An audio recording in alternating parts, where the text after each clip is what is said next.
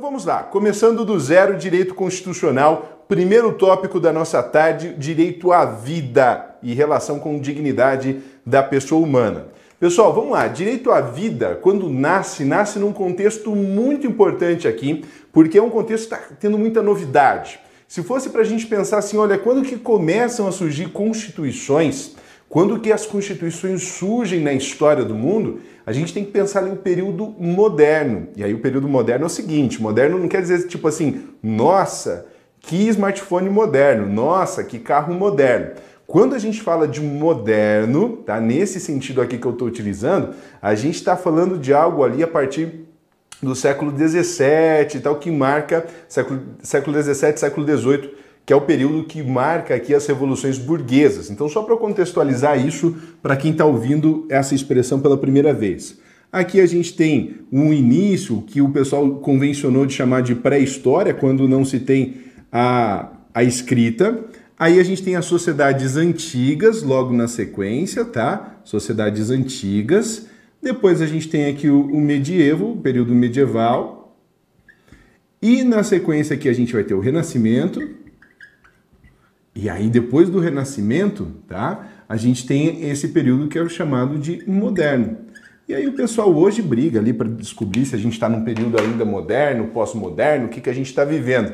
Né? Tem umas referências aqui de debates mais contemporâneos, mas quando eu digo moderno, então logo depois do período do Renascimento ali, a partir mais ou menos do século XVII, a gente pode pensar essa referência de modernidade, século XVII, século XVIII. A história às vezes não trabalha com datas precisas, mas com referências, né? Deslocamento. A Constituição, ela está ali como expressão de uma reorganização das sociedades, especialmente as europeias, é, que configuram o exercício do seu poder político a partir de outros critérios que não do Estado absolutista, quando o rei estava acima da lei e que, portanto, poderia utilizar o direito conforme fosse mais conveniente para os seus próprios interesses. Então vamos lá, quando aparecer a expressão absolutismo aqui e eu acabar falando sobre ela, você vai ter em mente essa estrutura aqui, bem simplesinha. No Estado absolutista, o rei é absoluto, por isso ele está acima da própria lei. Ele tem uma imunidade, ele pode cometer um crime que ele não vai responder por esse crime. Não existe um negócio, por exemplo, de traição, de ah, ele, ele chegou na minha casa, me bateu e tal, vou processar o rei. Ele era inviolável na sua pessoa porque a lei não conseguia alcançá-lo, a lei estava abaixo dele.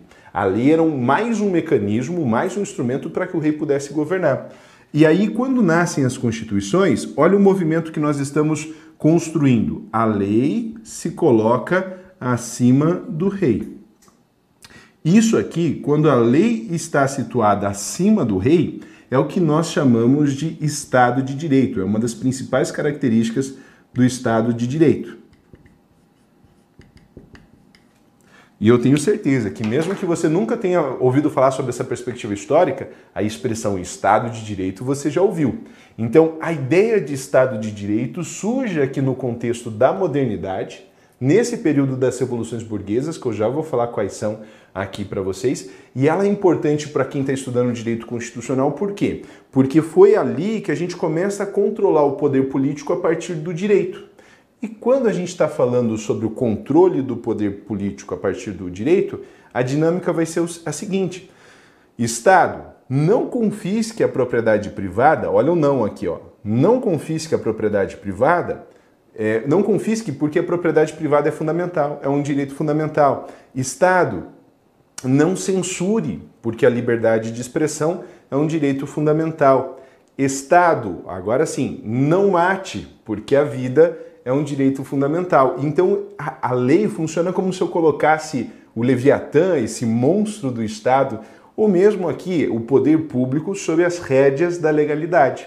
E aí você vai lembrar bem facilzinho, se você já estudou o artigo 37 da Constituição, o primeiro dos princípios que aparece na administração pública é o princípio da legalidade.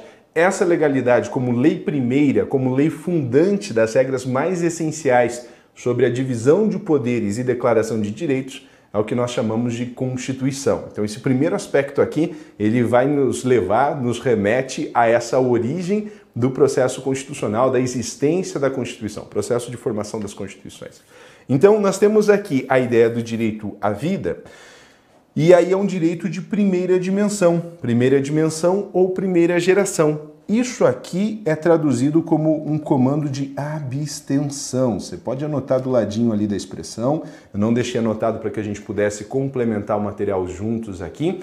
Abstenção quer dizer que alguns direitos fundamentais eles serão concretizados pelo Estado a partir do momento que o Estado deixe de fazer algo, que é exatamente esses exemplos que eu dei aqui antes. Estado, não exproprie, não exproprie, não vai expropriar, tá? Porque a propriedade privada é um direito fundamental. Estado, não censure, porque a liberdade de expressão é um direito fundamental. E para o nosso caso, a análise do direito à vida, Estado, não mate, deixe de matar arbitrariamente, porque a vida é um direito fundamental. Então, quando a gente tem esse não para o Estado, a gente tá, é como se a gente estivesse adestrando o Estado. Estado, não vai fazer isso, né? Então não vai fazer aquilo, não vai fazer aquele outro.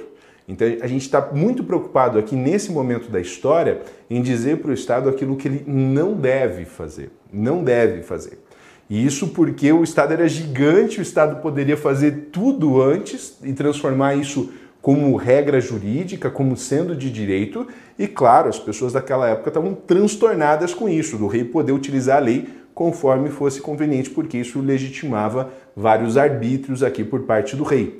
Então, nesse sentido, o primeiro grande desejo de uma sociedade que tinha tantas feridas, tantas críticas, a uma atuação exacerbada do Estado era de dar um respiro para o indivíduo. Olha, sai um pouco de cima de mim aqui esse Estado que eu não estou conseguindo existir enquanto pessoa. Eu quero existir com o meu direito à vida, com liberdade de expressão, com o meu direito à propriedade privada. E isso nós chamamos aqui normalmente de direitos de primeira dimensão. São os direitos onde nós dizemos para o Estado aquilo que ele não deve fazer. Na nossa Constituição, boa parte dos direitos de primeira dimensão, nós encontramos ali no artigo 5 tá? no artigo 5 da Constituição, onde nós temos 79 incisos prevendo direitos, garantias ou remédios constitucionais associados ali aos direitos fundamentais. Boa parte daqueles, desses incisos, nós podemos situá-los aqui como sendo direitos de primeira dimensão.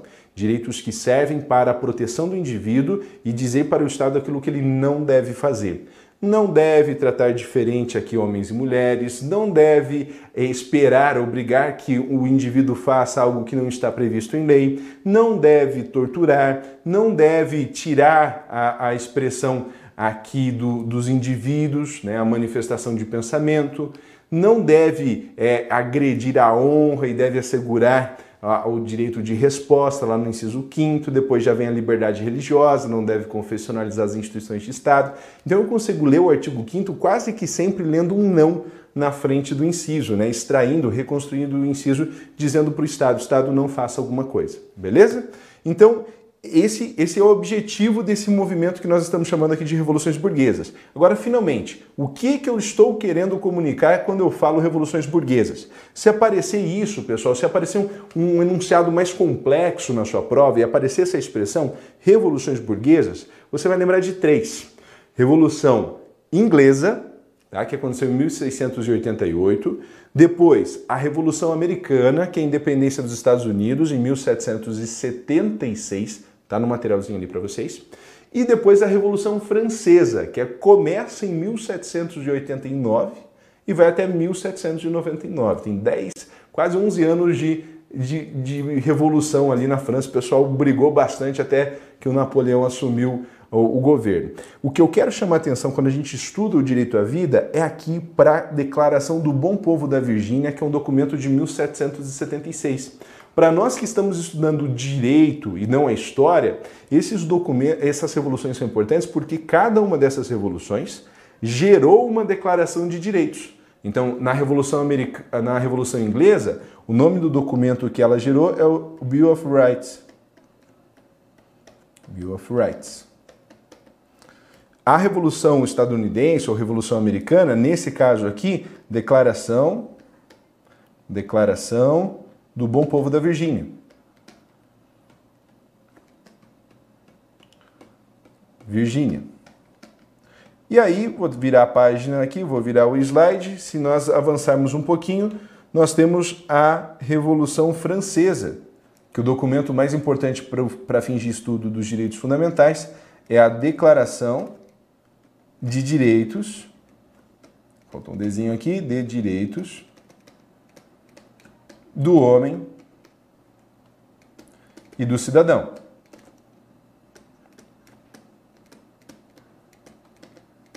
Então, cada uma dessas três revoluções, que no conjunto nós chamamos de revoluções burguesas, deixaram um documento aqui declarando direitos, ou seja, sintetizando a ideia ou as ideias das revoluções aqui que nós estamos comentando. Agora eu vou voltar para a gente dar um zoom na revolução aqui americana, tá? na Declaração de Independência dos Estados Unidos.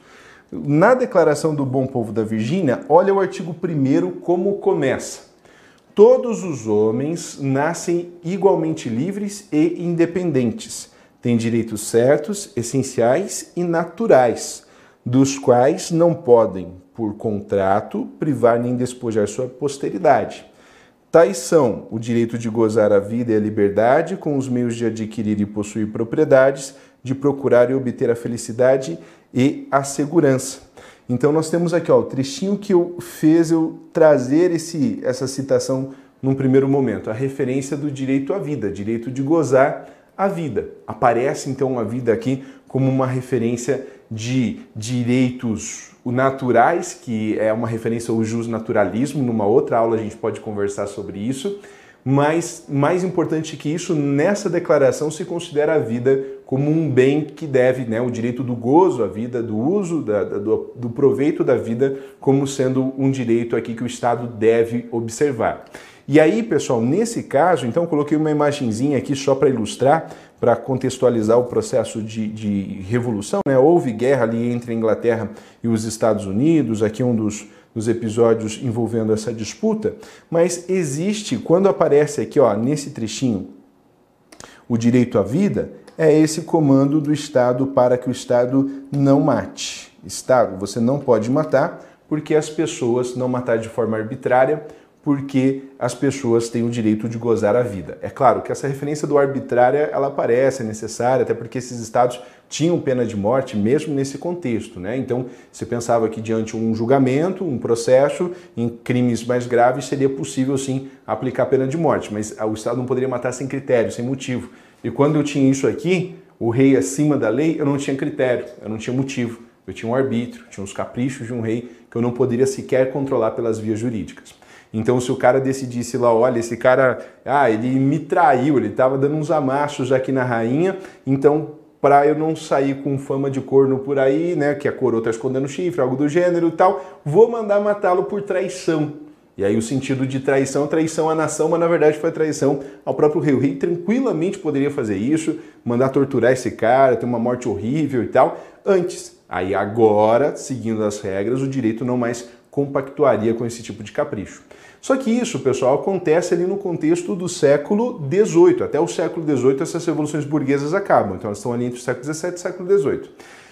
No século XIX nós temos outras revoluções. E aqui aparece a ideia da revolução industrial. Então esse daqui é o outro trechinho importante do nosso material para que a gente possa entender a origem do direito à vida. Eu coloquei aqui uma foto, pá, qualquer um que mora no contexto urbano, nas cidades, consegue encontrar estruturas como essas, né? Estruturas extremamente precarizadas, sem políticas públicas adequadas, pessoas em situação de grave vulnerabilidade social. Agora, nessa onda de frio ali, todo mundo falando sobre a necessidade de, de, acolhimento das pessoas que estão em situação de rua ou que estão vulnerabilizadas, não estão na rua, mas também passam necessidades, passam frio, passam fome. Então, nesse caso aqui, não é novidade nenhuma, né? Pobreza no Brasil não falta para a gente dar exemplo. Eu só peguei uma foto em preto e branco para registrar esse, esse momento e uma foto que mostra estruturas de pobreza, como que as pessoas que eram pobres em Londres, ali no contexto da Revolução Francesa, faziam para se virar. Então, essa imagenzinha aqui, ela retrata o processo de desigualdade que a Revolução Industrial estabeleceu. O que, que acontecia? Quando se era pobre no período anterior à, à Revolução Industrial, assim, ser pobre nunca é fácil, tá? Mas me entendam quando eu vou dizer o seguinte: era mais fácil era menos doloroso ser pobre antes da Revolução Industrial, Porque as pessoas elas que não tinham casa, que não tinham espaço na cidade, que não tinham a possibilidade de cultivo, de plantar um, uma extensão de terra, né, de, de desenvolver alguma atividade econômica, elas conseguiam ficar perambulando ao redor da cidade porque havia várias áreas não demarcadas, onde não tinha cercas e as pessoas poderiam circular livremente para apanhar lenha, para colher os frutos, para caçar. Então tinha como tirar alguma fonte de sustento dessas áreas comuns, que eram resquícios até da estruturação do, do feudalismo ali que havia essas áreas ali, as pessoas circulavam. Não era seguro, né? não era uma área segura para viajar sozinho, mas você tinha vários grupos de pessoas que acabavam se aglomerando nessas áreas e perambulavam ali ao redor de alguma cidade. E aí, se precisasse da cidade de alguma forma, ia lá para a cidade, mas o espaço, o reduto, era nessas áreas ali de campo. Só que quando começa o processo de industrialização, você racionaliza. Então, cada centímetro de terra vira um aspecto contábil, vira um ativo possível de ser extraído lucro. Então, aquilo que antes não era aproveitado para produção começou a ser. E aí, para que essa racionalização fosse possível e devidamente mensurada, essas terras começaram a ser cercadas. Com o cercamento de terras, esse povo que estava aqui ao redor das cidades foi quase que impelido para dentro das cidades. E mais, as cidades estavam se desenvolvendo com as indústrias, com o motor. Imagina, antes você tinha que pegar a ovelha, cuidar da ovelha, esperar a lã da ovelha crescer, aí você tosqueava a lã da ovelha, tratava aquela lã da ovelha, fazia o fio do fio, fazia o tecido do tecido, fazia a roupa, né? E só então você conseguia vestir uma blusinha. Agora não, você vai criar ovelha em escala, vai ter lã o ano inteiro que você precisar, vai ter lã, vai ter alguém especializado para fazer essa, essa lã crescer o quanto antes ali, para selecionar raça e coisa arada e tal. Aí você vai pegar esse monte de lã, vai limpar isso em escala industrial, vai fazer fio em escala industrial, tecido em escala industrial, e num período de tempo muito menor, com um custo muito menor, você vai conseguir fazer roupa para mais pessoas. Então, isso parecia algo fantástico. Só que para fazer isso, também esse monte de gente acabou sendo empurrado para dentro da cidade não tinha emprego para todo mundo. Os empregos que tinham, às vezes, eles, às vezes não, muitas das vezes, estavam em condições que não tinha salário mínimo, não tinha EPI, não tinha idade mínima para começar a trabalhar, não tinha legislação trabalhista nessa época.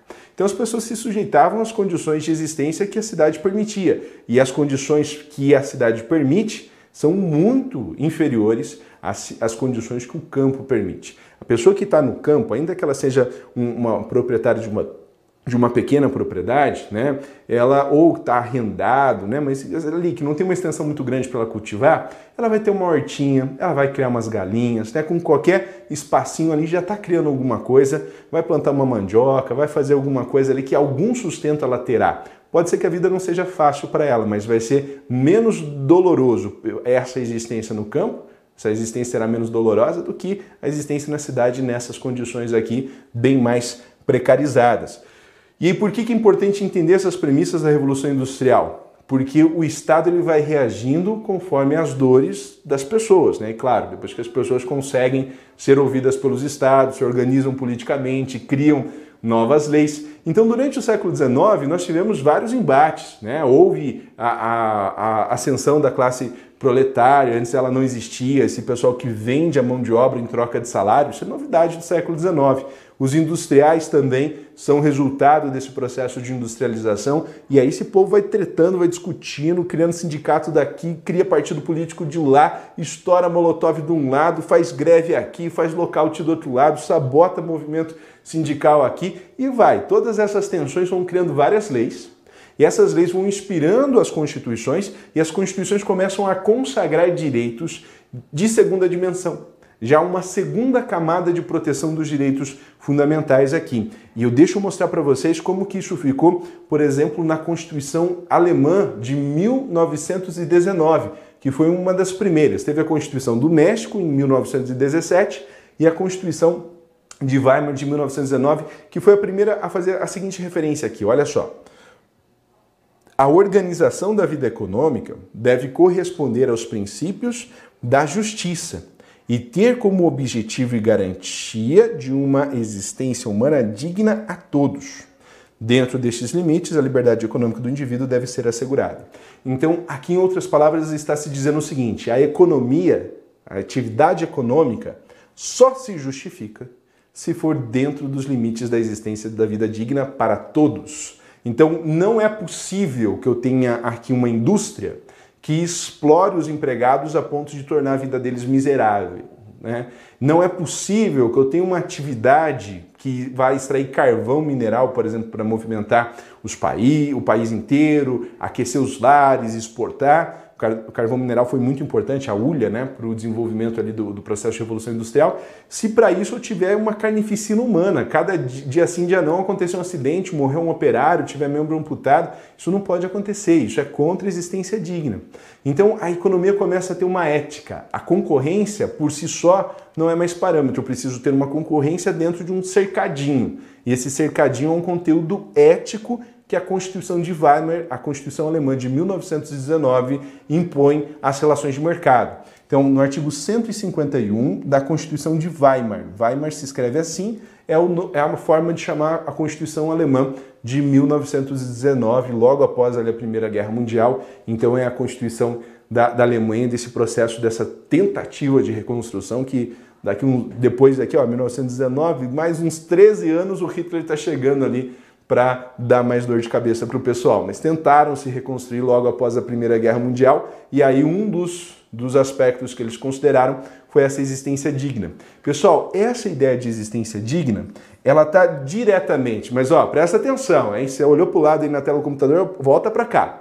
Isso aqui está diretamente associado com um dos principais objetivos da Seguridade Social, que é prover o mínimo existencial. Claro, assistência social acaba cuidando mais disso, né? Ali o, do item, o terceiro item da, da Seguridade Social, composta por saúde, previdência e assistência social. Mas a previdência também quando determina o valor do benefício de aposentadoria, seja por incapacidade, seja pelo, pela questão da, da idade ali, né, da pontuação, isso tudo envolve, olha, esse benefício tem que garantir esse mínimo existencial. Quando houver a concessão de, de uma licença maternidade, o valor decorrente disso, também tem que prover esse mínimo existencial. Então essa ideia de mínimo existencial aqui, ela decorre dessa referência a uma existência digna. Olha o movimento que isso está fazendo na história. Não para só na Alemanha. Na nossa Constituição de 1934 também vai aparecer essa referência. A ordem econômica deve ser organizada é, conforme os princípios da justiça e as necessidades da vida nacional, de modo que possibilite a todos a existência digna. A gente volta para essa ideia aqui de mínimo existencial. E aí, olha o parágrafo único: os poderes públicos verificarão periodicamente o padrão de vida nas várias regiões do país. Poderes públicos devem prover essa existência digna. Olha que curioso isso. Não basta mais que o Estado não mate, conforme era a concepção da vida lá no direito de primeira dimensão. Agora, além de não matar, é preciso que o Estado promova uma existência digna. Eu tenho condutas que o Estado não deve fazer, voltadas aqui a não matar, e tenho condutas que o Estado deve fazer, voltadas a garantir um padrão mínimo de existência para todas as pessoas. Então eu tenho aqui, olha, o direito à vida ele começa a ganhar camadas. Uma segunda camada implica essa obrigação prestacional por parte do Estado. A primeira é de não fazer, a segunda é de fazer. Esse movimento é muito importante para a questãozinha que nós vamos resolver daqui a pouco. E aí, só para arrematar, eu quero mostrar que na nossa Constituição de 1970, nós fomos em. 1970 não, 1988, desculpem, porque o artigo é 170, eu cometi um ato falho aqui.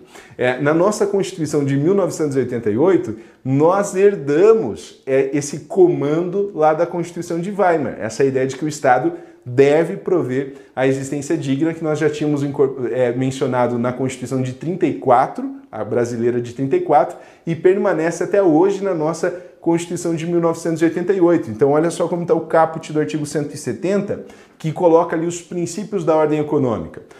A ordem econômica, fundada na valorização do trabalho humano e na livre iniciativa, tem por fim assegurar a todos a existência digna, conforme os ditames da justiça social. Esse é o caput 170, né, o 170 caput da Constituição de 1988. Caput, pessoal, se você tem dificuldade de achar os artigos, não tem que ter vergonha nenhuma disso. Tá? É o seguinte, caput é a cabeça, então é logo no início, o primeiro texto do dispositivo a gente chama de caput. Depois ele vai ter ali os parágrafos, né? Os incisos, as alíneas, as alíneas, as outras partezinhas. Então, nesse sentido aqui, o caput é o primeiro texto que aparece no artigo, beleza? E se tiver alguma dúvida assim, vai perguntando ali no chat que daqui a pouco eu dou uma olhadinha para ver como é que tá a interação do pessoal e tirar eventuais dúvidas que possam surgir, tá? Então, nesse, com esse objetivo de prover a existência digna, é que nasce a ideia de seguridade social contextualizada a esses direitos de segunda dimensão. Beleza? E para arrematar, para a gente ficar bem tranquilo, com a consciência de que esgotou a temática para ir para o nosso exercício, ainda aparece a dignidade como princípio. Essa dignidade aqui, essa ideia de dignidade como princípio é o seguinte: o princípio no direito é como se eu fosse fazer uma receita e fosse utilizar ingredientes. Se eu utilizo bons ingredientes, eu tenho necessariamente aqui um bom produto, né? Imagina quem que vai errar, sei lá, coisa que todo mundo fosse gostar. É fazer uma receita ali de sorvete, leite condensado e vodka. O cara não tem como errar isso, né? Ele pegou bons ingredientes vai conseguir fazer um negócio que todo mundo vai curtir. Agora, se eu pegar ali um leite azedo para fazer, pô, já, qualquer coisa que eu vá fazer, por mais que eu seja um bom cozinheiro, possa ser o Jacan fazendo, não vai dar certo porque o, o, ingrediente é ruim. Então, a, a dignidade é um bom princípio porque ela é o ingrediente necessário para a elaboração das regras jurídicas. E isso, essa ideia de que a dignidade humana deve ser a principal fonte de inspiração, o principal ingrediente para a elaboração das regras de direito, surge após a Segunda Guerra Mundial, especialmente ali com a Declaração Universal de Direitos Humanos e depois com a Lei Fundamental de Bonn, que é a lei da Alemanha de 1949, a Constituição da Alemanha de 49, e é incorporado à nossa Constituição também no artigo 1 inciso 3 Então são referências de dignidade que vão complementando a ideia do direito à vida. Eu coloquei aqui a dignidade como conteúdo fundante do direito, uma imagenzinha aqui, claro, do Holocausto, que é o principal evento, mas não o único onde houve a violação de dignidade humana, como as bombas de Hiroshima e Nagasaki também aconteceram, os campos de concentração na Sibéria e tudo mais. Coloquei, mapeei aqui as referências de dignidade, ó, artigo 1 Declaração Universal de Direitos Humanos, significa DUDH, tá? Documento de 1948 fala que todos os seres humanos nascem livres e iguais em dignidade e direitos. Essa ideia da dignidade aparece aqui então. Depois, no artigo 1 da Lei Fundamental de Bonn, que é a Constituição da Alemanha Ocidental após o declínio do regime nazista. E ocidental porque também nos inspirou aqui na Constituição de 88. Tanto a Constituição Alemã de 19 como a Constituição Alemã de 49 foram fontes de inspiração para a nossa Constituição de 88 aqui no que diz respeito à existência digna em 19 e à dignidade como princípio em 49. Olha só a tradução aqui do artigo 1 da Constituição da Alemanha, que até hoje tem vigência, depois que caiu ah, o Muro de Berlim, esse dispositivo continuou vigente, tá? Vamos lá. Diz o seguinte: a dignidade da pessoa humana é intangível, respeitá-la e protegê-la é obrigação de todo o poder público. E aí, para arrematar, a nossa Constituição Federal de 88, a República Federativa do Brasil, formada pela União Dissolúvel dos Estados e Municípios e do Distrito Federal, constitui-se em Estado democrático de direito e tem como fundamentos a dignidade da pessoa humana. Então, essa herança, eu quis fazer esses paralelos para que nós pudéssemos aqui identificar as raízes. Né? O direito ele não nasce pronto, ele é sempre fruto de um processo histórico que demanda debate, que demanda reflexão, que realmente não acontece da noite para o dia, beleza? Vamos lá? Vamos tentar um exercício, um exercício que caiu na prova do NSS e que tem a ver com esse conteúdo que a gente acabou de passar? Olha só aqui a prova de 2016, formato do CESP, tá? Vamos lá. A respeito dos direitos fundamentais, julgue o item a seguir. O direito à vida desdobra-se na obrigação do Estado de garantir à pessoa o direito de continuar viva e de proporcionar-lhe condições de vida digna. Se desdobra, então, em duas camadas. Primeiro, continuar viva, ou seja, o Estado não matar. Aqui é a ideia da, da primeira dimensão que nós comentamos.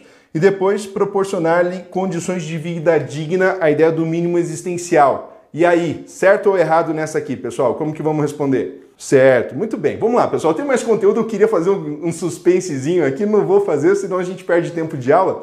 A, claro, a resposta aqui ela está certa, né? E o que eu queria muito quando eu preparei o material aqui, tentei fazer essa retrospectiva histórica, essa comparação um pouquinho mais detida, porque assim, às vezes nas aulas, eu também faço isso, não estou falando mal dos professores, estou falando de mim também, é, às vezes só, a gente só chega e fala, ó, a vida é direito de primeira dimensão. E aí já vai para a próxima, porque tem muito conteúdo, edital é extenso, né? A gente não tem oportunidade de fazer isso de forma mais detalhada, assim, no passo a passo, e ter oportunidade de explicar para você. Quando a gente fala vida que é, é direito de primeira dimensão, existem esses desdobramentos necessários. E essa questão ela é legal porque assim, ela não chega a ser difícil, mas ela vai um pouquinho além dessa obviedade, né? Dizer, ó, a vida primeira dimensão é não matar, comando de abstenção. O aluno, claro, bate o olho por intuição, vai. Né? Se tivesse que chutar, eu tenho certeza que boa parte de vocês, mesmo sem essa parte que eu fiz agora teórica, vocês conseguiriam acertar a questão. Mas é legal você acertar a questão e saber por quê. Porque a, a banca ela pode trabalhar o mesmo conteúdo por outros vieses, por outras perspectivas. E agora você está mais seguro que você consegue saber não só o decorado né, do direito à vida primeira dimensão, mas as raízes históricas, esses desdobramentos, e aí agora você está mais seguro para fazer novos aportes e ser questionado de formas distintas, beleza? Vamos ver aqui, pessoal, como que a gente está aqui. Ah, vamos lá. Ó, direito constitucional muito bom. Já tô até esqueci que tá frio aqui. É, é gostoso. Rua 1 RH aqui. Uh, Júlio Reiser O Júlio, pô, o Júlio é um grande mestre. Deixa eu ver se ele apareceu aqui. Ô, Júlio! Ô, professor! Muito bem. Muito obrigado por estar acompanhando aqui a aula. Um grande abraço. Pessoal de Marabá, Pará, poxa, o pessoal de Marabá é muito querido também. Conceição do Coité, na Bahia. Que legal, pessoal. Galera do Ceará também aqui presente. Uh, pode deixar, Ailton. Vamos, vamos no ritmo aqui adequado para todo mundo, tá? Inclusive, se for necessário voltar algum aspecto, me dá um toquezinho que eu retomo, sem problema nenhum, tá? O Ângelo de São Gabriel da Cachoeira, no Amazonas, que legal, Ângelo, seja muito bem-vindo, tá? Pessoal, Vamos lá, vamos para mais uma questão, ou melhor, vamos para mais um conteúdo aqui que eu separei no nosso materialzinho, a parte 2. Nós temos cinco exercícios para desenvolver aqui nessa tarde, mas nessa pegada, né, de retrospectiva histórica, para que a gente tenha discernimento, tranquilidade, para ser cobrado nestes termos, em termos mais exigentes aqui para nossa prova. Então vamos lá, igualdade. Quando a gente fala em igualdade, nós também temos esses marcos de diferentes momentos históricos. E agora eu vou ser um pouquinho mais objetivo porque o contexto geral a gente já fez na primeira parte, tá? Vamos lá. Quando a gente fala em igualdade, a primeira referência à igualdade que aparece no desenvolvimento do constitucionalismo moderno, esse aqui que a gente já conversou antes, é a igualdade perante a lei. Os direitos fundamentais, pessoal, eles nascem das dores, eles nascem das feridas, nascem do, do sangue derramado e eu não estou sendo dramático aqui, isso é histórico, né? E o professor Júlio, inclusive, foi meu professor de história, me ensinou isso muito bem. A, a questão aqui é, quando nós estamos pensando o direito à igualdade, num primeiro momento, quais eram as dores daquele povo que vivia sob o julgo desse rei absolutista? Era justamente ser tratado de forma distinta. Aparecia um nobre lá e porque o cara era um nobre, ele não pagava imposto. E eu que era comerciante, eu que era camponês, eu tinha que pagar o imposto sendo muito mais pobre do que o duque. E o duque não pagava, eu pagava. Tinha o bispo, o primeiro estado lá na Revolução Francesa, que tinha um monte de recurso na sua mão e ele não pagava tributo. O cara que tinha só a enxada dele lá para fazer o, cultivo de um solo pequeno, né, que ficava vulnerável às contingências de clima, não pagava. Então o que, que tinha aqui? Tinha um privilégio perante a lei e tinha uma discriminação, um tratamento pejorativo. Nesse caso, uma sociedade que vive nessas configurações vai ansiar, vai desejar que um dia a lei seja igual para todos. E essa ideia da igualdade da lei para todos, nós chamamos de igualdade perante a lei. Reparem que no materialzinho eu já deixei destacado aqui no nosso roteiro de estudos essa ideia de igualdade perante a lei é a igualdade que nós também podemos chamar de isonomia. Iso é igual. Nomia quer dizer norma, vem de nomos, norma, tá? Então vamos lá, deixa eu escrever isso para ti aqui. Iso significa igual, tá? E aqui a ideia de nomia. Nomia vem de norma, igual norma. Então, igual norma para mim para o duque, igual norma para mim para o bispo, igual norma entre homem e mulher, igual norma para brancos e para negros, igual norma para jovens e para idosos. Então, nesse caso aqui, a ideia da igualdade perante a lei é uma igualdade que vem junto com os direitos de primeira dimensão, aqui é, conforme a gente destacou no material. O grande objetivo era combater privilégios e evitar discriminações injustificáveis, tá? Vou trazer também um textinho lá do período das revoluções burguesas para que você possa medir isso historicamente, como se a gente estivesse fazendo uma viagem no tempo aqui, mas bem objetiva. Olha uma charge que aparecia à época aqui. Um representante, esse cara a gente sabe que é nobre porque ele está todo emperiquitado aqui, ele tem uma uma armadura, né? então ele tem uma proteção. Se ele fosse pobre, se ele fosse camponês, ele ia com um pedaço de pau para o campo de batalha. Aqui não, ele está todo pimpão, né? E ele tem essa capinha vermelha aqui que designa nobreza. Também esse vermelho significa uma distinção social porque era difícil de obter essa, essa cor aqui. A ideia dessa nobreza aqui já fica quase como que um, um contraste, né? Um, uma sátira, um conteúdo satírico também. Mas o, o principal destaque é isso, ó, pessoal aqui ele está de joelhos carregando isso que significa o símbolo da França e o pessoal aqui do lado posando, né, mas não fazendo força para carregar o Estado francês. Então ali era o povo que estava sobre, subjugado a condições de tratamento discriminatório e estava carregando todo o esforço aqui para a preservação do Estado. Então quando eles vão fazer a Revolução Francesa, e daí tem todos os desdobramentos desse evento que é importante para a história ocidental, aparece aqui na Declaração da Virgínia e também na Declaração de Direitos do Homem e do Cidadão. Essa daqui que é da Revolução Francesa, 1700 e 89, os homens nascem e são livres e iguais em direitos. Tá vendo essa ideia de igualdade entre direitos? Isso daqui é essa ideia de isonomia que nós estamos trabalhando agora. E na Declaração da Virgínia, lá dos Estados Unidos, uma das disposições que aparecem na Constituição dos Estados Unidos é que é proibido, nem se todos os estados se juntarem, eles podem conceder de forma legítima títulos nobiliárquicos. Por exemplo, duque, barão e tal, Nada disso nos Estados Unidos. Lá na Constituição está proibindo que isso aconteça.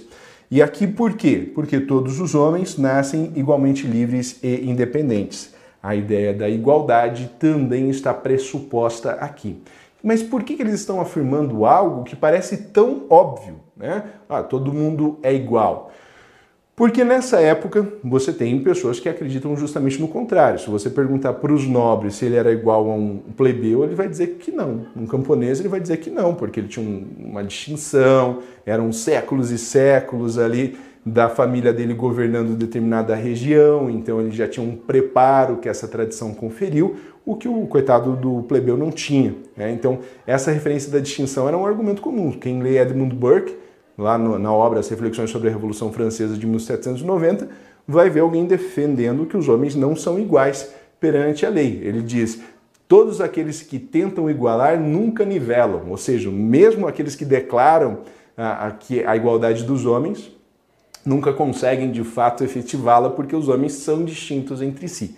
Eles guardam distinções entre si. Era um debate muito forte que tinha à época em relação a essa igualdade. Mas essas revoluções que nós estudamos aqui em direito constitucional, os documentos delas afirmam essa igualdade perante a lei. Agora, olha só, vou mostrar para você de novo o slide anterior, a igualdade perante a lei, e agora compara comigo ali no seu materialzinho o 2.2, que é a igualdade a partir da lei. Essas expressões perante a lei, a perante a lei você encontra no caput do artigo 5 ali da Constituição Federal. Né? Agora, a, a ideia de a partir da lei eu fiz para facilitar esse contraste aqui, esse estudo por comparação nosso. Enquanto que lá os revolucionários burgueses estavam preocupados em uma lei que não fizesse discriminações, que não criasse privilégios, essa que é a ideia da igualdade de primeira dimensão, igualdade perante a lei, nós temos aqui no século XIX a ideia da igualdade a partir da lei. Aí eu coloquei um desenhozinho aqui do pessoal ó, que não tinha médico para ir na casa deles, que começaram a ser acolhidos em estruturas como, por exemplo, as Santas Casas de Misericórdia, que era um espaço ali quase que de caridade, de vocação religiosa, para acolher as pessoas que estavam doentes e a ideia aqui era misericórdia no sentido de acompanhar até o momento da morte, para ter uma morte digna, não necessariamente recuperar. Então era aquela história de dar o chazinho, de deixar um paninho úmido aqui, mas deixar o cara que está com pneumonia do lado do cara que teve a perna amputada, né? não tinha um negócio técnico ainda para separar, para organizar, ou mesmo para pensar na reabilitação das pessoas que passavam pelo sistema de saúde ali no século XIX. Mas aos pouquinhos o Estado começou a trazer para si essa responsabilidade, falando: olha, se a pessoa não tem condições de garantir um acesso à saúde, de garantir o acesso à sua instrução, à alfabetização de seus filhos, de garantir acesso à cultura, então eu, Estado, irei ter que fazer essa responsabilidade. O Estado não fez isso porque foi bonzinho, mas porque foi reflexo né, de anseios, de pressão popular, de luta de movimentos sociais e tudo mais. E aí nasce uma segunda camada de igualdade, a igualdade a partir da lei. Essa aqui é muito importante. Presta atenção, eu vou falar até um pouquinho mais devagar agora, para que a gente possa absorver bem essa parte. Quando a gente está trabalhando essa segunda camada de igualdade, que é a igualdade a partir da lei, o Estado vai utilizar a lei para tentar igualar, aproximar situações sociais e econômicas que são desiguais.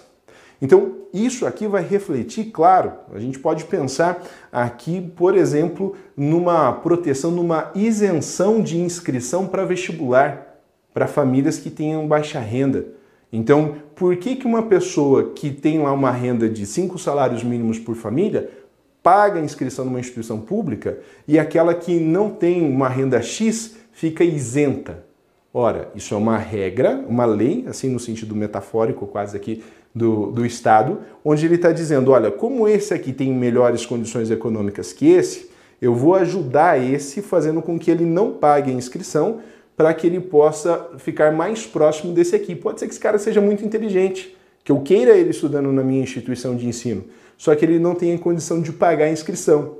Então, se ele for muito inteligente, eu vou querer ele estudando comigo em detrimento desse. Eu vou colocar os dois para concorrer em condições de igualdade para ver quem tem mais mérito de entrar quando essa condição externa ao conhecimento necessário para a prova for nivelada. Então, essa igualdade aqui, ela tenta intervir nesses quadros de circunstâncias sociais e econômicas desiguais para que as pessoas tenham acesso a esses direitos fundamentais.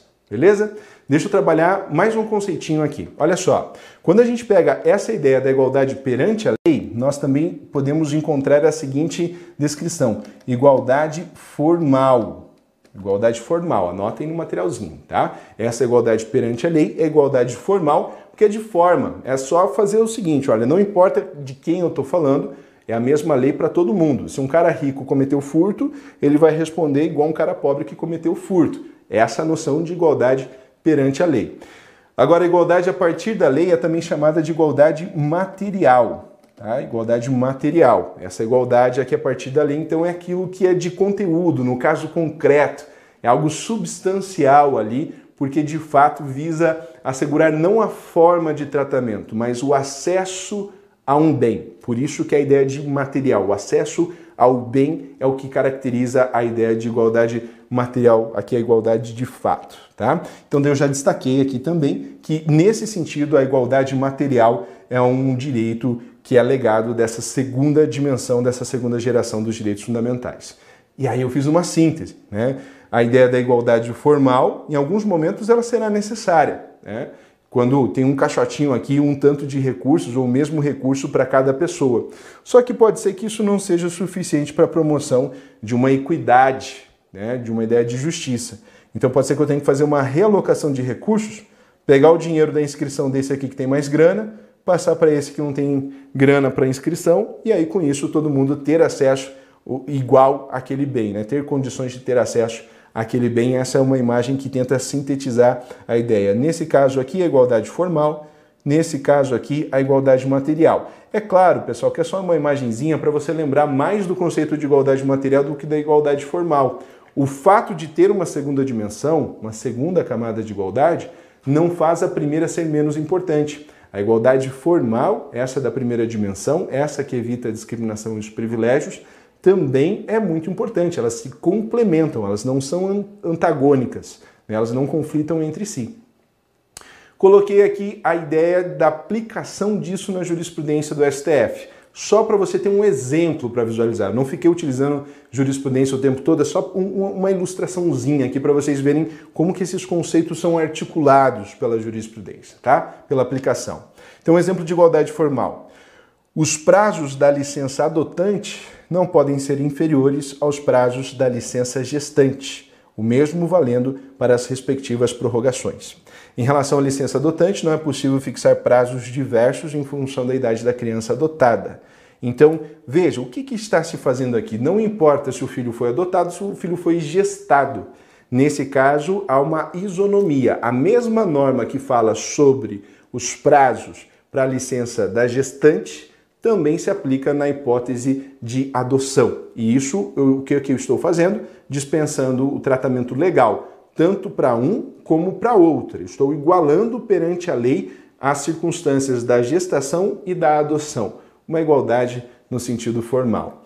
E aí, um outro exemplo, a igualdade no sentido material, aqui fala sobre a reserva de cotas e de repasse de recursos para campanhas de candidaturas femininas. Então, só para fazer a leitura aqui da emenda, pessoal, como essas letronas, aqui, isso aqui, tudo, a gente chama de ementa. Ementa é o resumo de um julgado. Não tem problema nenhum se você nunca viu. Dá tempo de ficar a, a, familiarizado com esses conceitos até a prova, até o concurso. Tá? Não que eles sejam necessários, mas isso vai fazer parte ali do dia a dia do teu estudo, da tua preparação, então é uma expressão que pode aparecer.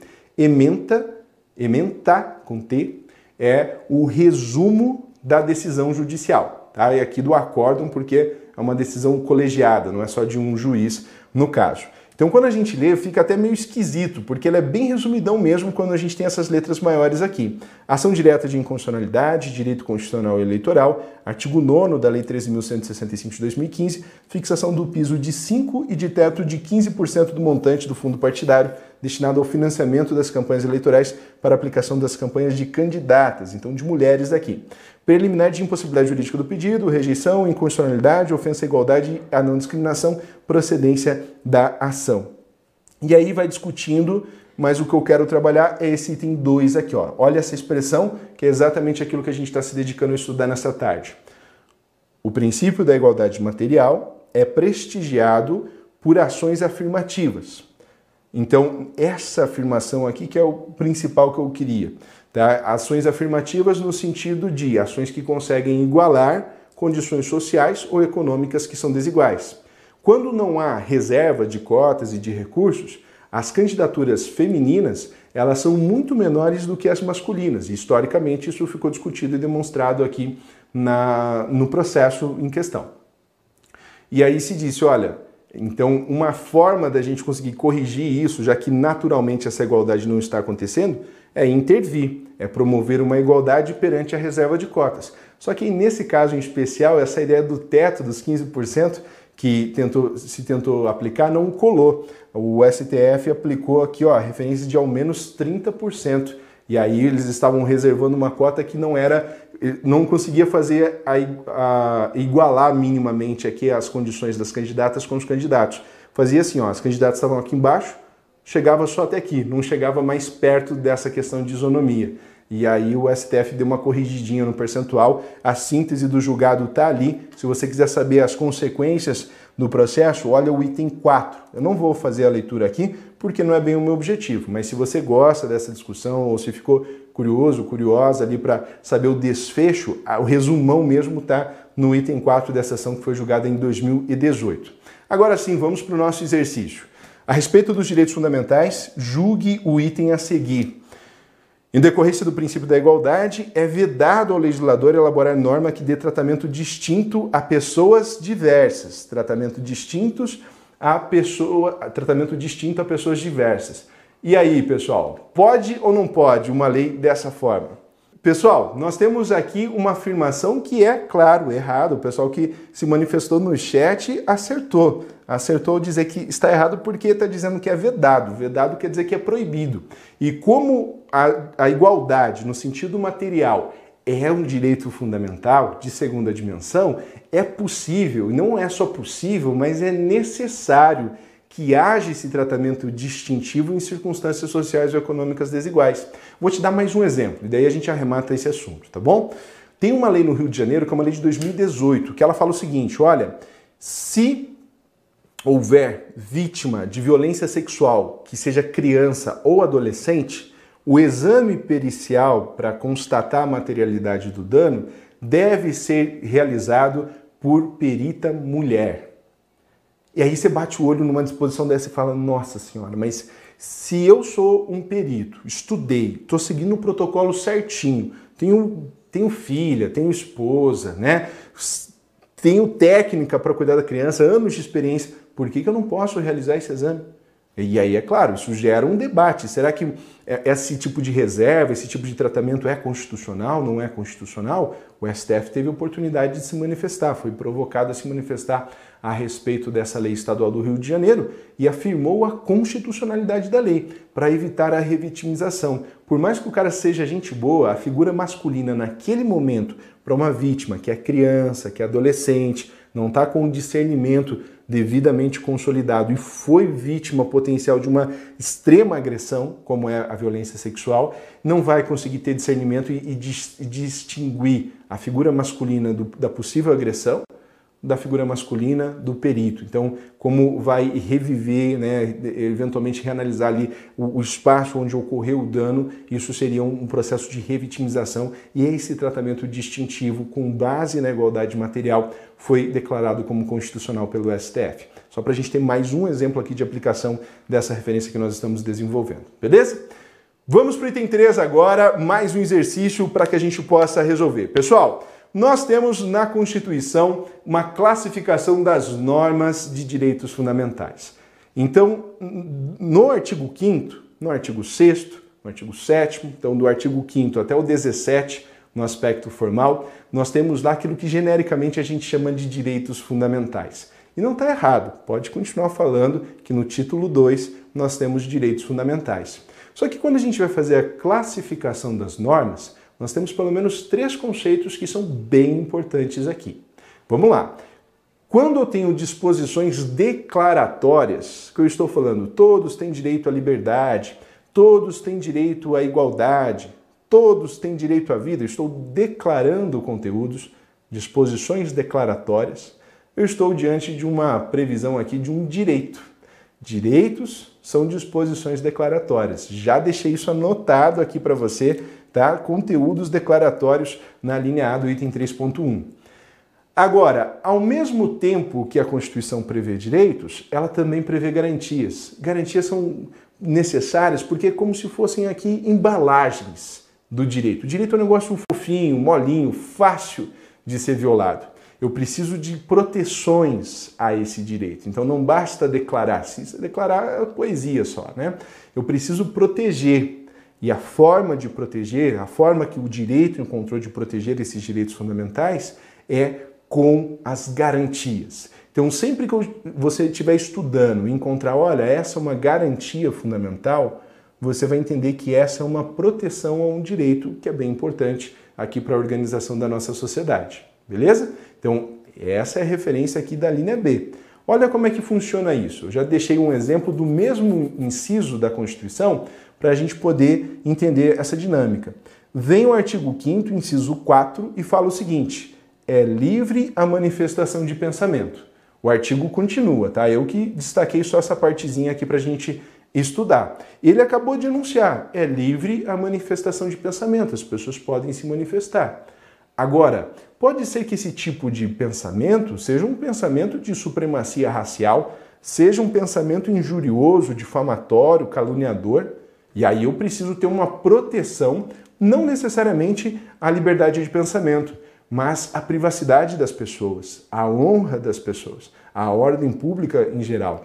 E aí, como forma de proteger esses outros direitos fundamentais, o próprio artigo 5 inciso 4, ele continua aqui, ó, tá? Ele é continuidade, é livre a manifestação de pensamento, sendo vedado o anonimato. Então, ali no artigo 4, quando eu tenho esse trechinho, eu tenho um direito. E quando ele continua e ele pega aqui ó, essa parte sendo vedado anonimato, eu tenho uma garantia, eu tenho uma proteção. A proteção não ao direito de liberdade de pensamento, mas à honra, à, à privacidade das pessoas. Para que nem todo pensamento seja externalizado, e no sentido de, se houver um pensamento caluniador, injurioso, eu possa saber quem foi. Por isso que eu proíbo o anônimo. O anônimo não tem direito à liberdade de expressão. Aqui no Fox a gente apaga o conteúdo, inclusive, do comentário, se aparecer algum anônimo ali tumultuando o chat. Né? Justamente por causa disso, é plenamente constitucional. Pode falar, mas tem que identificar quem falou, porque se abusar do direito de pensamento, de manifestação de pensamento, precisa responder. Não por acaso que no inciso 5 tem o direito de resposta como sendo uma garantia associada a essa proteção, porque identifica ali no titular, naquele que fez o pensamento injurioso, a pessoa responsável pela reparação do dano que ela eventualmente praticou. Então, o direito à liberdade de pensamento está aqui e também a garantia de que essa liberdade de pensamento não será anônima, justamente para que ela possa, que a pessoa responsável pela, por essa manifestação, possa responder por eventual abuso de direito. Beleza? Então, essa é uma garantia. Assim como direito se relaciona com uma garantia. E aí nós temos garantias que são garantias tunadas, garantias qualificadas, garantias espetaculares, porque elas não apenas protegem o direito, mas elas chamam um reforço. Então, nesse caso aqui, nós temos os remédios constitucionais. Deixa eu mudar minha caneta aqui. Nós temos os remédios constitucionais. Que no materialzinho eu coloquei, olha, são garantias qualificadas porque provocam a atuação de uma autoridade pública na defesa de um direito. Então, não apenas tenta proteger, tipo uma tranca do carro, mas chama atenção para mais pessoas ajudarem a proteger, como se fosse um alarme. Né? E aí o direito em si é o carro, né? dentro dessa, dessa metáfora.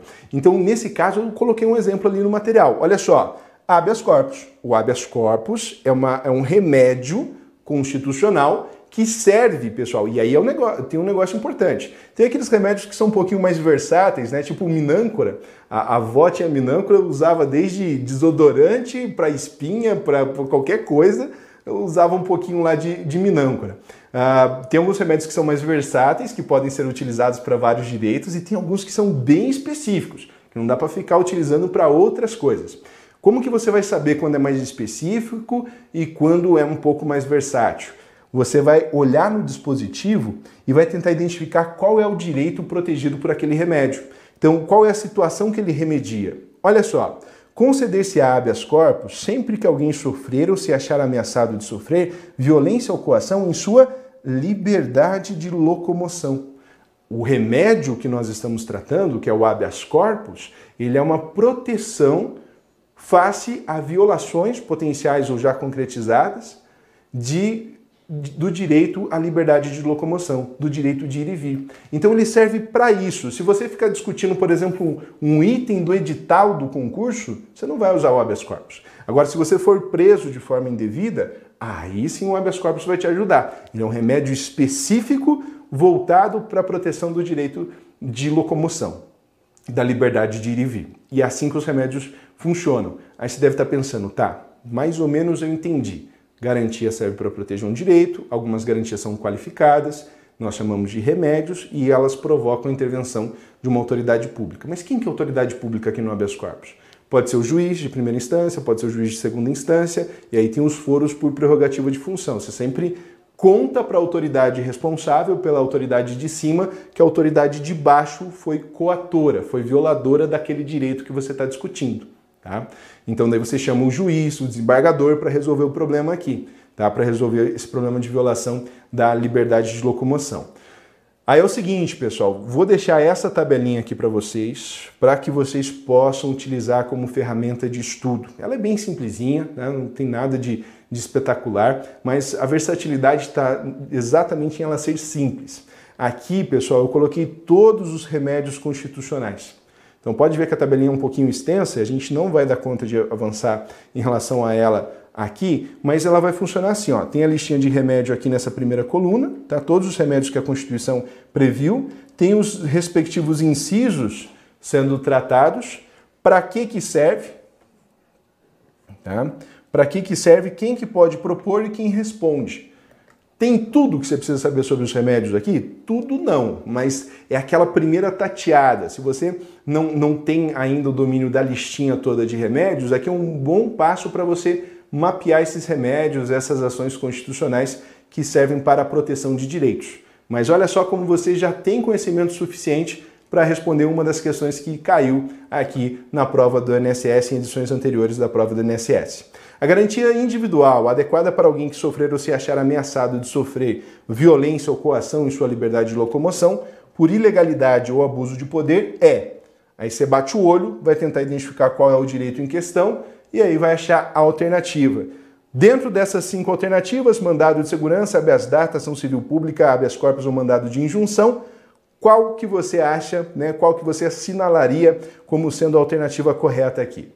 Habeas corpus. Olha, você bate o olho e fala, pô, tomara que caia fácil assim na prova, né? Olha, eu até quero que uma ou outra seja facinho para trabalhar aquela autoestima, né? Mas você vai estar preparado para responder questões mais complexas que essas aqui, porque eu tenho certeza que o nível de concorrência vai vir lá no alto e aí você vai estar pronto também para responder questões fáceis como essa e questões mais complexas que nós vamos preparar você para isso, para ter essa mesma tranquilidade de agora para questões um pouco mais difíceis, beleza?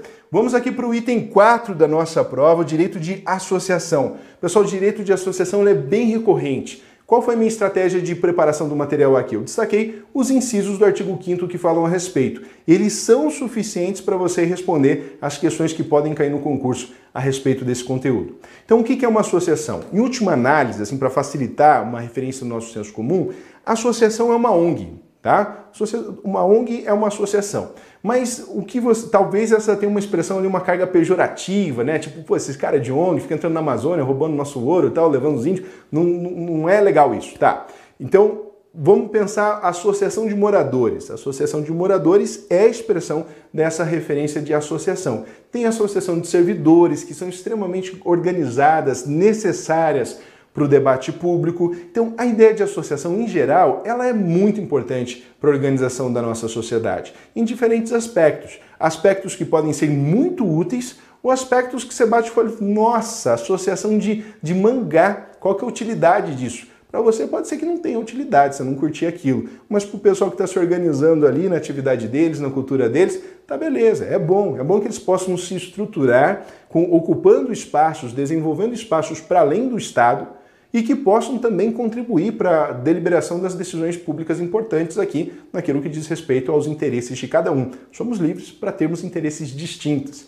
E a forma de nós nos organizarmos em relação a esses interesses está protegida aqui por essas disposições do direito de associação. Vamos lá, vamos revisar essa parte. Então, todos esses dispositivos são do artigo 5 da nossa Constituição, e aí, quando fala em direito de associação, vai ali do artigo 5 ao artigo 21. Bem objetivo, olha só. É plena liberdade de associação para fins lícitos. Não precisa ser fim útil, pode ser associação de proteção às borboletas do Afeganistão, igual na música dos Mamonas, que é um negócio esdrúxulo. Mas desde que não seja ilícito, do tipo associação para o tráfico, né? Aí a associação será legítima, não precisa ser útil, basta que seja lícito. E olha só aqui a vedação que aparece na sequência, vedada a de caráter paramilitar. Para é paralelo, então eu não posso ter uma associação de força militar paralela à do Estado. Isso vai se chamar guerrilha, vai se chamar milícia, vai se chamar qualquer outra coisa menos associação para esse fim do inciso 17, beleza? E o Estado aqui, olha só, é plena. Então, é uma liberdade que, dentro do âmbito da licitude, eu que escolho criar ou não uma associação, tá? E qual o assunto dela, qual vai ser a pauta dela. 18. A criação de associações na forma da lei de cooperativas independem de autorização. Isso aqui você vai fazer um favor para você mesmo, vai pegar o teu marca-texto aí que você está seguindo na cor que você já padronizou. É uma informação extremamente importante, porque quando cai esse tipo de questão, é aquele tipo de questão que tenta convencer, é uma alternativa errada que tenta te fazer é, sentido de alguma forma, ela não está errada, ela é persuasiva. Ela é tipo o vendedor que quer te empurrar um negócio que você não quer comprar, tá? Então, nesse caso aqui no inciso 18, o que você pode encontrar na sua prova é assim: olha, Fulano precisou de autorização do prefeito, precisou de autorização do governador para criar uma associação. Hora que aparecer essa referência de precisou de autorização, você já arrisca aquilo ali e vai para a próxima alternativa se você está procurando a certa. Tá? Porque a criação de associação independe de autorização, não importa quão bem articulado esteja essa tentação, tá? Não caia nela sendo vedada a interferência estatal em seu funcionamento. Então, mesmo depois de constituída, o Estado, né, município, Estado, União, não podem se meter aqui no funcionamento da associação. No inciso 19, as associações só poderão ser compulsoriamente dissolvidas ou ter suas atividades suspensas por decisão judicial, exigindo-se, no primeiro caso, o trânsito em julgado. Agora eu vou traduzir isso para uma linguagem mais próxima do nosso dia a dia para que a gente possa entender bem o que, que a Constituição está falando, tá? Vamos lá, 19. Está falando o seguinte: as, associa as associações só poderão ser obrigatoriamente desfeitas, compulsoriamente quer dizer obrigatoriamente, dissolvidas é desfeitas. Ou ter suas atividades suspensas, beleza, isso aqui está tranquilo, por decisão judicial. Isso aqui, pessoal, dentro do direito constitucional, nós chamamos de cláusula de reserva de jurisdição. Vou falar de novo para dar tempo para você anotar aí, devagarzinho. Olha só. Cláusula de reserva de jurisdição. Cláusula de reserva de jurisdição. É algo que somente um membro do Poder Judiciário, no exercício de funções jurisdicionais, pode decidir. Delegado não é membro do Poder Judiciário, Ministério Público não é membro do Poder Judiciário, vereador, prefeito, deputado, governador, presidente da República, nenhuma dessas autoridades, por mais importantes que sejam, são parte do Poder Judiciário. E aqui é uma cláusula de reserva de jurisdição. Somente um membro do Poder Judiciário pode decidir a respeito. Então é preciso que essas autoridades, caso queiram, busquem a decisão judicial para desfazer de forma obrigatória uma associação ou suspender as suas atividades, exigindo-se no primeiro caso, o primeiro caso é esse aqui, ó, o trânsito em julgado. Trânsito em julgado é uma expressão que no direito significa uma decisão da qual não se cabe mais recurso. Então, é aquela depois que teve todos os recursos, esperneou tudo que podia espernear, Aí acalmou, transitou em julgado, agora sim essa associação foi formalmente desfeita. Antes disso, antes do trânsito em julgado, o juiz apenas pode determinar a suspensão. O juiz, antes do trânsito em julgado, não pode determinar aqui que haja o desfazimento da associação. É preciso que se aguarde a decisão com o trânsito em julgado para tanto. Beleza? Então, nesse caso aqui, é bem importante. Se aparecer o delegado querendo fechar alguma coisa do gênero, não vai acontecer. Aí você está olhando para isso e pensando, poxa, Lucas, mas espera aí. Você falou um monte de informação agora, e aí antes você tinha falado que não pode interferência estatal na associação, e agora tem juiz mandando fechar. Isso aqui só vai acontecer numa seguinte hipótese. Deixa eu ilustrar para você para pegar bem esse conteúdo aqui, tá? Vamos supor que eu tenha criado uma associação uma associação para acolher migrantes, migrantes no sentido geral, né? todo mundo que está em deslocamento, inclusive o pessoal que vem de outros países, de outros estados. E aí eu estou acolhendo o pessoal aqui em Cascavel, estou acolhendo todo mundo, vindo aqui, vem o pessoal, eu, eu ensino português, eu ajudo a, a, colocação no mercado de trabalho, a encontrar casa, escola, né, para as famílias e tal. E essa associação está funcionando muito bem. Só que de repente a associação começa a ter fortes indícios ali que está fazendo essas atividades de fachada, mas na verdade o objetivo é fazer tráfico humano. Pega o imigrante daqui, manda para outro lugar, vai distribuindo e tal. Pô, aí não. Aí ela ganhou, ela começa lícita, compatível com a Constituição, no inciso 17, só que ela se torna ilícita. E quando ela se torna ilícita, o direito de associação deixa de existir. Por isso que caberá, por exemplo, o Ministério Público entrar com ação, provocar um membro do Poder Judiciário no exercício das atividades judicionais para que ele suspenda num primeiro momento, numa tutela de urgência, algo do gênero, e ao final, com o trânsito em julgado de sentença, haja a possibilidade do desfazimento dessa associação, que começou lista, mas era fachada de atividades ilícitas. São esses os termos aqui que nós precisamos pensar, beleza? E agora vem o seguinte: tem sempre alguém antissocial que não gosta de interagir com o restante das pessoas. E a Constituição sabe disso. E a Constituição acolhe isso. Você não é obrigado, não é obrigada a se associar caso você não queira. Então vamos supor a seguinte situação: já chegou no STF uma situação como essa, vou contar a historinha para você lembrar mais fácil desse comando do artigo 5 inciso 20 da Constituição. Nós temos ali, por exemplo, uma associação de moradores, aquele povo simpático, aquele povo, aquele povo que acorda cedo fazer exercício. O professor Paulo Henrique faz isso, acorda cedo, já está ali com o suquinho de laranja, está todo saudável, alongado antes das seis da manhã.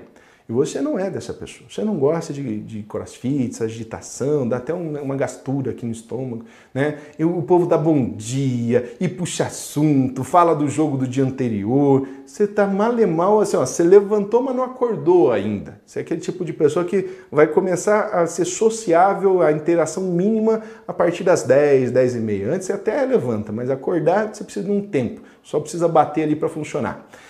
E nesse caso, o pessoal decidiu, de tanta interação entre eles, fazer uma associação de moradores ali na, na tua vizinhança.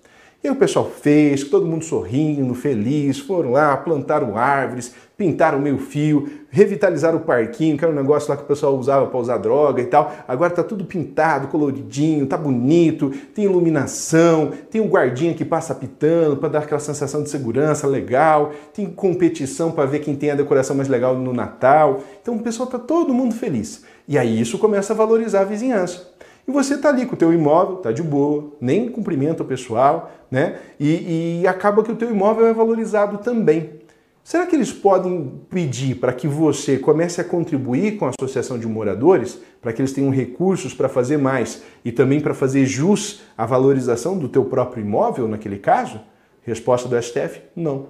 Né? Não podem te obrigar. Você pode até ser beneficiado por essas práticas, você pode ir até no balanço do parquinho que eles pintaram, mas você não é obrigado a contribuir para essa associação. Diferentemente, claro, do condomínio, que você é coproprietário, aí é outra história. Mas na associação de moradores não é obrigado que haja adesão de todos os integrantes daquela vizinhança com base no artigo 5 inciso 20. Às vezes acontece, o pessoal é agricultor, recebe um boleto para pagar de uma associação que o cara nunca nem viu aquilo, não é obrigado a pagar porque a, a, existe o direito de associação negativo. Não sou obrigado a fazer parte. Isso quem me garante, direito de associação negativa, é o artigo 5 inciso 20 da Constituição.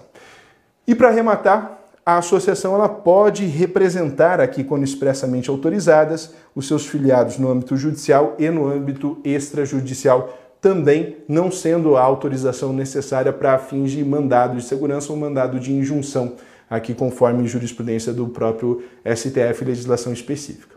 Fechou? Vamos para o exercício 4 então. Cinco amigos, moradores de uma favela, decidem criar uma associação para lutar por melhorias nas condições de saneamento básico do local. Um político da região, sabendo da iniciativa, informa-lhes que, para tanto, será necessário obter junto à prefeitura uma autorização para sua criação e funcionamento. Nessa hipótese, reparem que agora nós estamos trabalhando aqui exercícios com múltiplas alternativas. Né? Já mudou a banca, agora é a FCC, aqui que é uma das bancas que fez os concursos anteriores que nós estamos considerando. Vamos fazer juntos essa, tá? Alternativa A, veja o que o político falou. Foi dar palpite onde não precisava dar, né? Obter junto à prefeitura uma autorização para a criação e funcionamento. Quando aparecer isso aqui, você vai lembrar do que eu te falei sobre a independência de autorização. A gente já deixou destacado isso ali no artigo 5 inciso 18 da Constituição. Então, vamos procurar uma alternativa que mostre o político como sendo errado da história. Os cinco amigos não conseguirão criar a associação, pois a Constituição Federal exige um número mínimo de 10 integrantes para essa iniciativa. Tem um poeta aqui do Paraná que é o Leminski, né? Ele tem um dos trechinhos dele lá que fala: repara bem o que eu não digo. Aquilo que não está dito na Constituição também é importante. A Constituição nunca falou sobre número mínimo de, de integrantes para fins de associação. Se os amigos quisessem aqui, já poderiam inclusive criá-la, não precisaria de 10 integrantes. Então não tem nada correspondente à alternativa A no texto da Constituição. Bem, a informação que receberam está errada, pois a Constituição Federal estabelece que a criação de associações independe de autorização. Maravilha, vamos ficar com a alternativa B, que é a alternativa correta, que faz jus então aos dispositivos que nós acabamos de ler. É, vamos lá ver o que tem de errado nas outras, que também a gente aprende com as alternativas erradas. Claro, desde que não sejam as nossas, né? Ah, após a criação da associação, os moradores da favela serão obrigados a se associarem. Não serão obrigados por causa daquela ideia da associação de moradores que eu contei, que já tem decisão do, do STF, inclusive, a respeito, o direito de associação negativo. O inciso 20 do artigo 5 nos protege disso. Na sequência alternativa D, o Estatuto da Associação poderá prever atividades paramilitares, vedado o caráter paramilitar. Isso aqui não pode, por isso a alternativa D está errada. E para iniciar suas atividades, a associação precisará, além da autorização da prefeitura, um alvará judicial. Esse alvará judicial só se forem ali ter um espaço específico, um prédio próprio e tudo mais, tá? Tirando essa hipótese, aqui nós não precisamos nos preocupar. Beleza? Já estourou um pouquinho o horário ali, a Chay nos desculpe, Chay, mas tem mais um último exercício que eu preciso passar para o pessoal para a gente bater a meta.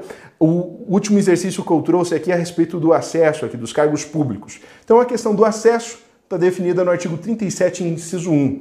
Os cargos empregos de funções públicas são acessíveis aos brasileiros que preenchem os requisitos estabelecidos em lei, assim como os estrangeiros na forma da lei. Então, nós temos aqui a ideia de acessibilidade aos brasileiros que preencham esses requisitos estabelecidos em lei. Pode ser concurso de provas ou provas e títulos, né? Mas a ideia aqui, então, é que haja então um concurso ou de provas, provas e títulos e pode ser tanto de acesso aos brasileiros como aos estrangeiros. E quando a Constituição fala aqui os estrangeiros, nós estamos pensando, por exemplo, um cara que é pesquisador, que vai dar aula aqui numa instituição federal, vai auxiliar numa pesquisa que seja de interesse do Estado brasileiro, aí é possível que ele participe, que ele integre.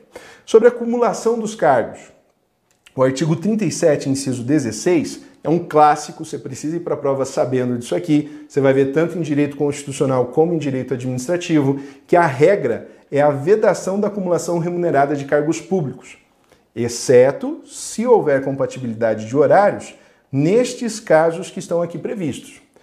Dois cargos de professor é possível que sejam cumulados desde que haja compatibilidade de horários.